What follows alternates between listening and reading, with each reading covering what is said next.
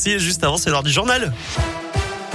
On commence par vos conditions de circulation dans la région. C'est fluide actuellement. À la une, les mesures du gouvernement contre la hausse annoncée des prix de l'énergie. Jean Castex était sur TF1 hier soir. Le chef du gouvernement qui a annoncé un bouclier tarifaire avec le blocage du tarif réglementé du gaz. Après la hausse de 12% ce mois-ci, les prix ne bougeront plus jusqu'au mois d'avril.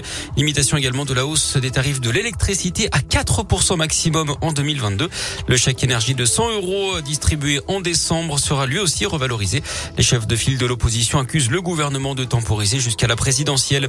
Des changements pour ce vendredi 1er octobre avec la revalorisation du SMIC, le SMIC horaire brut qui passe de 10,25 à 10,48 Les APL augmentent également de 0,42%. Dans la fonction publique hospitalière, plus de 500 000 agents vont bénéficier d'augmentations. Sont concernés les infirmiers, les aides-soignants ou encore les manipulateurs radio.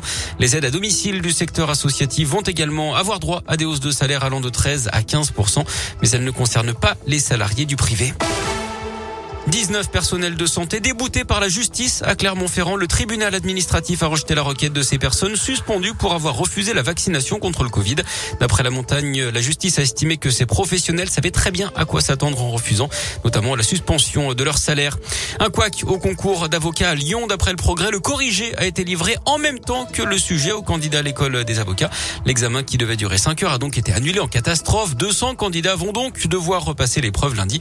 En attendant, ils ont reçu un mail d'excuse de la direction qui plaide l'erreur humaine. En bref, également, ces manifestations aujourd'hui contre la réforme des retraites. Sept syndicats et associations de retraités appellent au rassemblement à Lyon, Saint-Etienne et Bourg-en-Bresse. Aujourd'hui, c'est pour défendre le pouvoir d'achat et les services publics, notamment. L'agence régionale de santé lance un audit après la vaccination de 260 personnes, dont 106 adolescents avec des doses Pfizer périmées dans la Loire. On vous en parlait hier sur Radio Scoop. L'ARS qui veut identifier la nature du dysfonctionnement, mais aussi la liste exacte des personnes et des sites concernés. Il s'agira a priori d'un problème de traçabilité. Elle confirme qu'il n'y a pas de risque hein, pour leur santé. En revanche, ces personnes vont devoir se faire à nouveau vacciner. Il dénonce une injustice et promet d'aller jusqu'au bout. Réaction de Nicolas Sarkozy hier sur les réseaux sociaux après sa condamnation à un an de prison ferme dans l'affaire Big Malion. L'ancien président reconnu coupable de financement illégal de sa campagne en 2012. Dans un message, il estime que son droit a été bafoué. Il va d'ailleurs faire appel de cette décision.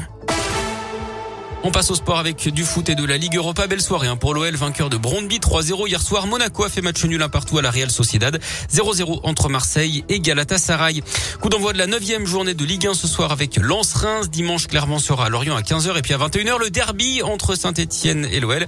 Et puis à dimanche soir également l'ASM Clermont recevra le Racing 92 en top 14. Et puis c'est le grand retour du championnat de basket élite ce week-end. Bourg-en-Bresse ira à Pau demain. Roanne recevra Et puis l'Asvel jouera dimanche contre Gravelines Dunkerque. Merci beaucoup.